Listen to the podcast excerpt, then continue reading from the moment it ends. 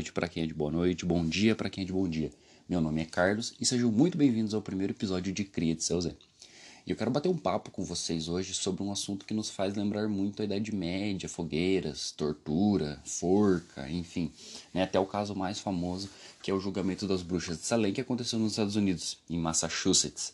Só que eu quero mudar um pouco o foco das coisas. Porque quando se fala em caças bruxas, já vem esses mesmos aspectos na nossa cabeça, né? Só que teve caças bruxas no Brasil e em Curitiba. Teve. Poucas pessoas param para pensar como que esses eventos que estavam perdendo força lá fora atingiram aqui no nosso país. E é sobre isso que eu quero falar com vocês hoje. Porque são eventos como esses que nos marcam até hoje, né? Porque esse ódio, esse preconceito por crenças, principalmente por crenças diferentes do que a igreja montou como padrão, ainda existe.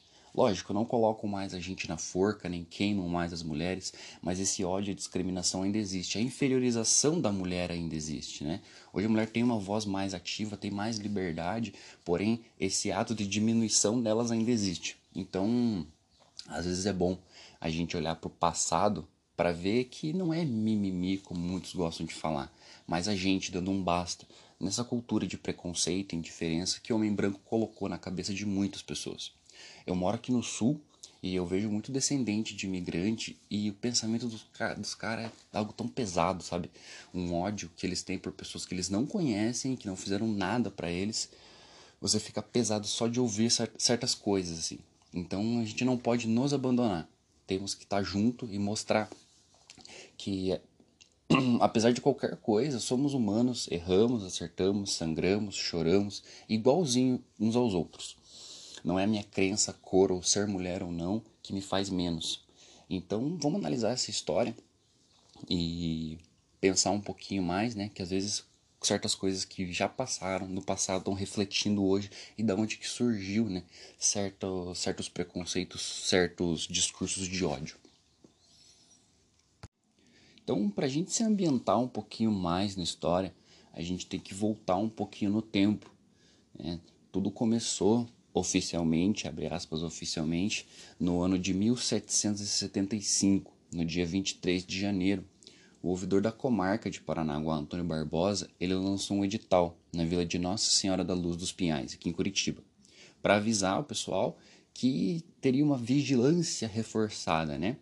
Para procurar testemunhas sobre alquimistas, benzedeiras, feiticeiras e pessoas com pacto com o diabo. E vamos levar em consideração que na época tudo que entrava em desacordo com a igreja era marginalizado. Então imagina como que isso foi a, a repercussão disso na população, né? Essa busca ela durou de 1763, já antes desse edital ser lançado, já há processos sem embasamento nenhum, sem fundamento nenhum de acusações por feitiçarias e tudo mais. Então foi desse período de 1763 a 1777. Então, ao todo foram 14 anos de perseguição a qualquer um que tivesse qualquer prática religiosa que entrasse em desacordo com a igreja. De acordo com o levantamento da advogada e professora Daniele Regina de Araújo, que analisou todos esses processos nesse período, foram mais de 500, foram inclusive 560 processos, sendo 60 deles contra mulheres. E assim, eu não estou falando necessariamente da perseguição contra é, umbandistas ou né, religiões de matriz africana, mas qualquer outra prática religiosa que entra em desacordo com a igreja, porque eu sou um bandista, é, sei que eu sofro preconceito, sei que muita gente também passa por isso, por essa indiferença, por esse julgamento. Porém, não somos só nós que passamos, que, que recebemos esse ódio, esse preconceito, né? Mas a gente aprofundando um pouquinho mais, certos arquivos públicos históricos do Paraná, durante essa vigilância, é, aconteceu um caso com duas mulheres, mãe e filha. A mãe já com 60 anos, a filha com 23, e elas, elas foram presas no dia 6 de fevereiro de 1775 para aguardar julgamento por feitiçaria e pacto com o diabo. A advogada Daniele, ela destaca que o escrivão da casa, Antônio Francisco Guimarães, que executava, né, muitos dos processos, foi um dos quatro denunciantes das rés. Porém, os registros apontam que as mulheres eram de origem indígena. da nação Carijó. Elas, inclusive, estavam até descalços no dia do julgamento. Elas foram acusadas também de terem assassinado, através de feitiço, o marido de uma outra denunciante, Romana Álvares, que também alegava que as acusadas tinham enfeitiçado os juízes para escapar do processo. Teriam feito sacrifícios com animais e também teriam aleijado uma pessoa, segundo alguns relatos.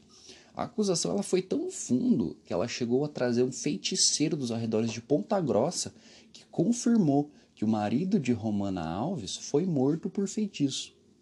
Aí a gente já vê uma, uma discordância muito grande, porque se o movimento era para reprimir feiticeiros, como que eles usam um deles, um deles como testemunha? Já é, já é irônico isso, né?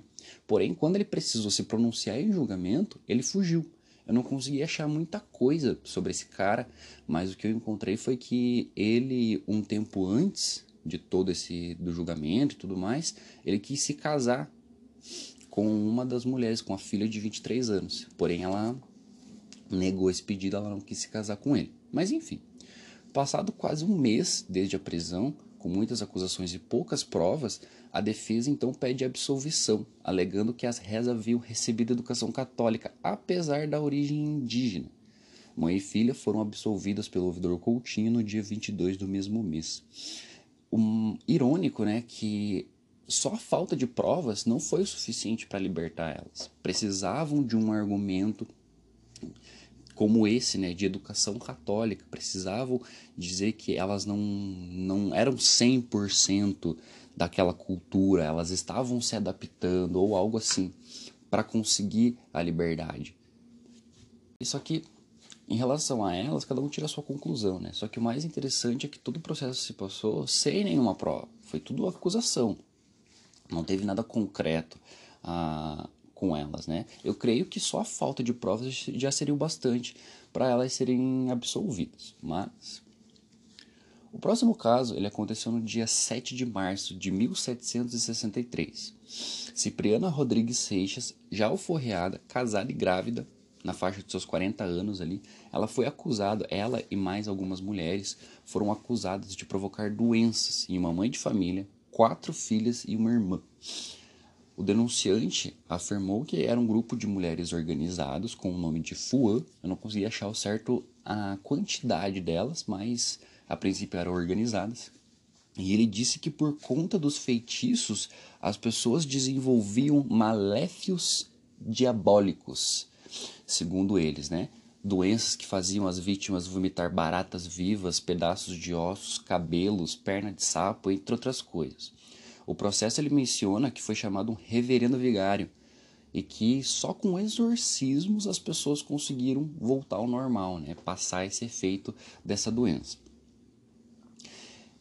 Segundo alguns registros é, de testemunhas, né, nos arredores de São José dos Pinhais tinha muito relato de feiticeiras. E como as mulheres eram da região, né, já fez todo montou aquele cenário para a prisão delas a sentença sendo no dia 14 de junho de 1763, pelas mãos do juiz ordinário de Curitiba, Manuel Gonçalves. Elas foram condenadas à prisão pela prática de feitiçaria sem tempo estipulado. Simplesmente você vai ficar presa e acabou. Né? Cipriana, então, ela faz uma apelação para a ouvidoria de Paranaguá. Curitiba só se tornou sede da comarca em 1812, né? Só que não tem informação sobre continuidade desse processo. Tem uma, uma passagem sobre esse caso um pouco mais para frente, né?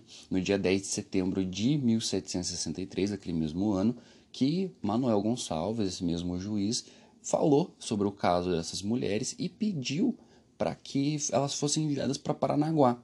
Porém, o conselho, o tesoureiro do conselho da Câmara Municipal, argumentou que não, é não seria possível porque esse processo já tinha muitas despesas, né? Então elas ficariam mesmo em Curitiba. Não tem relato nenhum registro de liberdade, não tem nada declarando, não encontrei pelo menos nada que declare que elas foram libertas. Ou seja, ficaram presas até o fim de suas vidas, ou se não fizeram coisas piores com elas, né? Que não seria muito surpresa pela data, pela época, né? Se a gente for analisar, processos dessa época são todos assim sem lógica, com material muito gasto pelo tempo já. essas histórias mostram muito a imposição da Igreja Católica por meio do Estado, né? Que a igreja ela tinha muita influência. Hoje em dia, pouco, mas ainda tem, só que tinha muita influência no Estado, o que gerava toda uma toda uma revolta, né? E a própria sociedade ainda tinha uma visão mágica muito de outras coisas. As pessoas elas gostam muito de dar forma aos medos delas. E essa forma acaba sendo no que é diferente, numa cultura diferente, numa crença diferente. E essas outras pessoas que só estão fazendo, só praticando a sua própria cultura, acabam pagando o preço por essa certa ignorância, por esse tipo de ação. É, foi uma breve história que eu trouxe aqui para vocês, para esse primeiro episódio, vocês podem pensar, poxa, não é muito diferente do que vemos hoje, né? Prisão injusta, prisão de, de forma não legal, digamos assim. Mas fica aí uma reflexão dessa cultura que foi plantada na nossa sociedade desde o Brasil colônia. Só que hoje a gente tem recurso e liberdade para falar, registrar um ato de ódio, de intolerância ou preconceito. Então você que está aí parou um pouquinho o seu tempo para me escutar, seja filho de umbanda do candomblé ou que não seja filho de religião de matriz, de matriz africana, mas conhece o peso desse preconceito, o peso desse ódio, você não está sozinho não. A gente tem que lutar por cada passo conquistado. Pessoal, esse foi o primeiro episódio que eu trouxe aqui para vocês. Semana que vem a gente tá aqui de novo. Se alguém souber mais alguma coisa a respeito desse assunto, encontrar mais algum relato ou outra história, ou algum complemento, porque eu já falei aqui para vocês, entre em contato comigo, eu posso fazer um outro episódio indo um pouco mais a fundo nesses dois casos ou falar sobre um caso diferente. Beleza? Espero que vocês tenham gostado. Até a próxima.